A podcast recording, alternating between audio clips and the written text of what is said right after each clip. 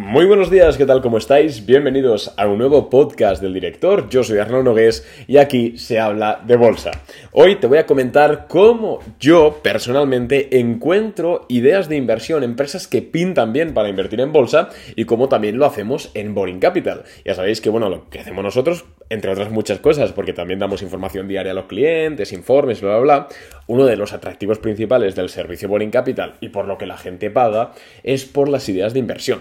Nosotros comentamos a los clientes, oye, idea de compra, compramos, eh, yo qué sé, Apple a, tal, con, con este stop loss, con este plazo, no sé qué. Y vamos comentándole a los clientes, oye, pues ahora subimos el stop loss, ahora vendemos, ahora no. Y bueno, digamos que, eh, bueno, históricamente rentable, ya lo sabéis, publicamos las rentabilidades, bueno, bla, bla, bla. Eso es lo que hacemos en Boring Capital, pero claro, las ideas de inversión que mandamos no nos llegan al correo electrónico o no nos vienen en paloma mensajera, sino que tenemos que ir al mercado a buscarlas. Y en el podcast de hoy te voy a compartir de forma gratuita cómo carajo encontramos estas ideas de inversión. Así que dicho esto, vamos, que nos vamos. Pero antes, ya que te voy a compartir esto tan valioso, te voy a pedir dos favores. Uno, que me sigas en Instagram, arroba nogues, porque ahí también comparto un montón de contenido relacionado con los mercados totalmente gratuito que seguro que te sirve. Y la segunda es que, porfa, eh, valores el episodio en Spotify con cinco estrellitas. Eh, ahora se pueden valorar los podcasts. O si estás en Apple Podcast, lo puedes valorar abajo del todo con cinco estrellas, ¿vale? Te lo agradezco muchísimo. Me ayudas a seguir dándole caña a todo. Y ahora sí que sí, te espero que lo hagas. Bien, ¿lo has hecho ya? Venga, pues ahora sí, vamos a darle caña. Y antes de, empezar a entrar en materia, te quiero comentar que, mm, que, bueno, no hay una fórmula exacta de cómo encontrar ideas de inversión. Es decir, nosotros no pasamos un screener y ¡pum! nos sale. No es que haces A y te devuelve B, sino que al final tienes que estar atento, tienes que tener una actitud de estar atento a las oportunidades, como en todo en la vida. Al final eh, esto no sé si te ha pasado alguna vez, que un amigo tuyo se compra eh, un coche amarillo, o un coche así, un, un, SEAT, un coche nuevo, digamos, y de repente no dejas de ver por la calle coches amarillos. ¿No te ha pasado, te ha pasado alguna vez? Pues eso es que es la paradoja de la atención. Cuando tú estás atento a algo, lo ves más a menudo y otras personas no. De hecho, la cantidad de coches amarillos que circulan por la calle es la misma que ayer y que hoy, pero seguramente hoy, al estar atento, te has encontrado más. Pues esto es lo mismo. Cuando nosotros sobre todo, que somos profesionales del mundo de la inversión, que llevamos ya mucho tiempo y que es nuestro trabajo, coño, pues estamos las 24 horas del día abiertos a estas oportunidades. Entonces, a veces, ideas de inversión no salen porque pues estoy reunido con un colega que se dedica a algo similar y me comenta, oye, pues has visto esta acción, qué bien pinta para swing trade. O, el, por ejemplo, hace un par de años estaba hablando con un amigo y me comentó Nvidia o AMD, porque él es ingeniero electrónico. Bueno, pues al final, si estás atento a oportunidades, hay muchas formas de conseguir ideas de inversión. Pero bueno, sí es cierto que eh, hay dos de forma activa. Ahora vamos a entrar en las que, oye, me siento delante del ordenador y voy a buscar estas ideas de inversión. La primera es a través de un screener. Hemos hablado de los screeners mil veces. Un screener no es otra cosa que un software que te permite filtrar por determinados parámetros las empresas cotizadas en bolsa. Por ejemplo, de las 10.000 empresas que hay listadas en la bolsa de Nueva York, si yo le pongo al screener, oye, muéstrame solo empresas que capitalicen más de 2.000 millones de dólares, lo que va a hacer es mostrarme empresas que capitalicen más de 2.000 millones de dólares. Simple. Claro, esto es muy simple, pero si empezamos a combinar, oye, pues quiero que sea que capitalice más de 2.000 millones de dólares, quiero que haya crecido en ventas los últimos 5 años una media de un 10% anual, quiero que, ¿sabes? Pues puedes conseguir un resultado que te devuelva 10, 20 acciones que cumplen exactamente lo que tú quieres. Y un screener es el software por excelencia de inversión. Y además hay uno muy bueno, totalmente gratuito, no me pagan ni nada, que se llama Finbit, eh, como Financial Visualization, pero Finbit, la abreviatura finbit.com, y pues buscas ahí y tienes un apartado que es Screener, entras y ¡pum! De hecho es el que usamos nosotros. Tiene una versión Pro que sí que la tenemos pagada nosotros, que puedes afilar un poquito más el tiro, pero si la tienes gratis es súper potente la herramienta, ¿eh? La verdad es que totalmente recomendada, no me pagan, bueno, pues la podéis usar cuando queráis. Vale, y ahora la pregunta es, vale Arnau, ¿pero qué parámetros usas tú? ¿Qué le dices al software que, te devuelva? Bien, pues aquí depende de dos cosas. En primer lugar, en los mercados alcistas eh, usamos un, digamos, un filtro más exigente. ¿Por qué? Porque hay más empresas en máximos históricos, hay más empresas subiendo y bueno, pues hay que, hay que separar un poco el grano de la paja. Entonces, las, eh, lo voy a poner por aquí para decírtelo en tiempo real.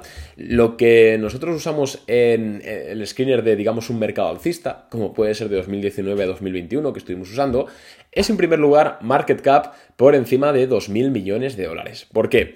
Porque a mí operar empresas de menos de 2.000 millones de dólares ya me parece que tiene un riesgo que, oye, que no me gusta correr, porque al final, cuanto más grande es una empresa, más difícil es que de un día para otro se destruya obviamente. O sea, es lo de too big to fail, ¿no? Y obviamente hay casos, pero bueno, estaríamos de acuerdo en que estadísticamente una empresa de más de 2.000 millones de dólares tiene menos probabilidades de variar muchísimo en un día que una empresa de 500 millones de dólares de capitalización. Me explico, ¿verdad?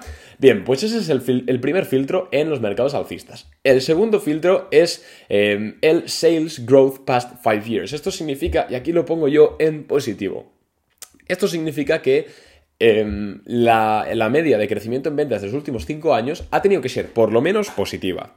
De esta forma nos quitamos de encima mogollón de acciones que pueden estar, eh, bueno, pues más o menos altas, pero bueno, han podido ser por un short squeeze, porque se hayan puesto de moda, bla, bla, bla, pero aquí queremos cosas reales. Entonces pongo esto. Luego, en 52 Week High or Low, eh, bueno, perdón, este no, olvidad esto que he dicho. Luego vamos al apartado de EPS, eh, Earnings Per Share, Growth, quarter to quarter. Y aquí lo pongo a más del 15%. Esto significa que estoy buscando empresas que hayan crecido al menos un 15% en EPS este trimestre comparado con el anterior. Y también, análogamente, hago lo mismo con las ventas, que es sales growth quarter to quarter, ¿vale? Aquí lo ponemos también a over 15%. Obviamente no es algo estático, podéis ir moviéndolo over 10%, over 20%, depende del mercado, depende de las que os salgan. Vale, pero esto digamos por default, por defecto. Con estas dos opciones lo que estamos buscando son empresas que estén creciendo bastante de forma rápida en el último trimestre, que estén en esa fase inicial del crecimiento. Y aquí ya nos aparecen, de hecho lo estoy mirando ahora, me aparecen unas cuantas acciones, sobre todo relacionadas con el tema de, del petróleo, porque estamos ahora mismo en un mercado que el petróleo está tirando bastante bien. Pero, pero, bueno, todavía quedan más cosas. A mí también me gusta, me gusta establecer como configuración eh, IPO date y lo pongo en los últimos tres años. ¿Por qué? Porque así me salen empresas que han salido a cotizar en bolsa hace relativamente poco y bueno, pues son aquellas que tienen más probabilidad de todavía despegar. Una empresa que lleva, aunque obviamente esto no significa que una empresa que lleve 20 años cotizando no pueda despegar, pero sí que es cierto que, bueno, pues estadísticamente las empresas que crecen mucho y que han salido a cotizar hace poco, pues en mercados alcistas tienden a seguir yendo más al alza. Y ya está, o sea, en ocasiones sí que puedes poner alguna, algún bueno, algún filtro más, es ir trasteando, es ir probando, pero bueno, básicamente la estructura es esta en mercados alcistas. En mercados bajistas, eh, que es el que llevamos usando prácticamente todo 2022, os lo voy a decir, eh, muy sencillo. Vamos a poner otra vez market cap más de 2.000 millones de dólares, porque eso es inamovible, yo no opero chicharros. Y luego vamos a irnos a una opción que pone 52 week high or low y vamos a ponerlo entre 0 eh, to 5 below high. ¿Qué significa esto? Esto significa que me quiero que, el software me muestre solo acciones que valgan más de 2.000 millones de dólares de capitalización bursátil. Eso, bueno, para empezar.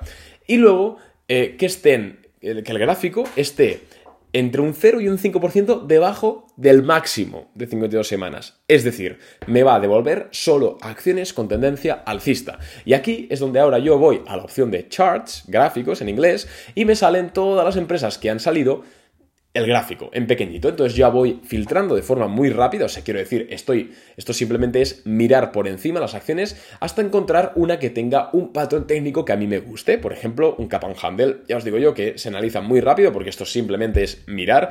Ya llevo muchos años haciéndolo, tengo, tengo bastante experiencia, pero bueno, si lleváis menos tiempo, pues os tomará un poquito más. Y mirando gráficos, y por ejemplo ahora mismo he encontrado una que más o menos me pinta bien. Se llama CHRD, Cord Energy Corporation. Eh, se dedica al tema de petróleo, oil and gas en Estados Unidos. Bien, entonces ya tengo la primera candidata, lo que voy ahora es a analizarla y aquí hacemos el análisis que no voy a entrar a detallar porque tengo un curso premium que vale 44 euros o así, donde explicamos todo, ¿vale? Absolutamente todo. Pero bueno, este, bueno, pues ya podéis hacer vuestro análisis. Y así es como nosotros encontramos la gran mayoría de acciones que proponemos a los clientes y que yo compro con mi capital. Pero vaya, es que lo importante no es cómo encuentras las acciones, lo importante es el análisis que haces después. Porque ya te digo, eh, en este screener que hemos hecho rápidamente, a mí me han salido 16 por 4, bueno, más de 120, más de 120 acciones que cumplen mis requisitos. Oye, de esas 120, igual ninguna la compro. Pues eso es que ninguna cumple mis estándares. O lo importante es el análisis, no tanto sacar las ideas, pero es una forma muy interesante. Otra forma que empleamos para, conseguir ideas de inversión es eh, Twitter, las redes sociales, sobre todo Twitter. Y lo que hacemos es, eh, me creo una cuenta de Twitter, empiezo a seguir a inversores famosos, autores de libros de inversión, presentadores, me puedes seguir a mí, a J. Nogués, y entonces, ya no solo porque estas personas en ocasiones muestren lo que invierten, sino porque le estás diciendo al algoritmo de Twitter en este caso, aunque Instagram funciona parecido, que te gusta que te muestren ideas de inversión. Entonces el propio algoritmo te recomienda cuentas que hacen eso, aunque no las sigas. Y ahí pues ya entras en el ruedo y oye, pues estás usando las redes sociales a tu favor y al favor de tu bolsillo. Y, dirás, oye, no, ¿por qué carajo has hecho un episodio gratuito explicando de forma transparente cómo carajo encuentras tú acciones de inversión. Estás loco, pero no se supone que vendes Boring Capital, o sea que no te interesa que la gente sepa esto. Pues a ver, sí, Boring Capital lo que es es un servicio de ideas de inversión. Nosotros decimos eh, dónde operar, entre comillas, a los clientes, porque, bueno, que cada uno haga lo que quiera. Nosotros decimos lo que hacemos nosotros y algunos clientes nos copian y otros no. Eso es up to you, por supuesto. No hacemos recomendaciones. Pero claro, a, priori, pues decir, oye Arnau, ¿por qué estás enseñando esto si eh, lo estás vendiendo? Bien, a mí, yo os lo he dicho muchas veces, a mí me interesa que ganéis dinero. ¿Por qué? Porque el servicio Boring Capital sale rentable a partir de 2.000 dólares, euros, más o menos, ¿vale? De inversión. Si tú tienes menos de eso, pero escuchando mis podcasts y escuchando este tipo de episodios y aprendiendo a invertir y aprendiendo a especular, eres capaz de ganar dinero y de repente te plantas con 3.000, 4.000 euros o 2.000, ahí contratarás seguramente Boring Capital. Es decir, a mí me beneficia monetariamente que tú ganes dinero por tu cuenta. Porque además, primero vas a decir, ese tío efectivamente tiene idea, lleva muchos años, no estás vendiendo humo. Y segundo, coño, pues eh, te vas a beneficiar. Entonces a mí me, lo preguntéis muchas veces y me, resulta curioso. Igual es que es cierto que este mundo está un poco prostituido por, por gente que te quiere vender cursos de mil euros o tonterías. Pero, pero bueno, yo lo veo así. Igual soy tonto, ¿eh? Igual está escuchando esto alguien y me dice, no, pues podrías vender un curso de mil pavos en vez del de 44 que tienes. Pues, pues vale, pero bueno, no sé. De momento aprovechadlo, que igual, hombre, igual me convencéis, ¿eh? Igual, igual sí que lo vendo a mil. Pero, pero bueno. Entonces, nada más, si te ha gustado el episodio, recuerda, pues eso, ¿no? Que puedes valorarlo, te lo agradecería muchísimo. Y si, oye, quieres entrar a Boring Capital, que llevamos justo este fin de semana hizo un mes seguido sin perder ninguna operación. Hacemos swing trade, proponemos ideas de inversión. Las rentabilidades que, que sacamos son públicas y la idea es que se pague solo el servicio. Pues nada, pues tienes en la web en la descripción o en boringcapital.net. Un abrazo y nos vemos en el siguiente podcast. Chao.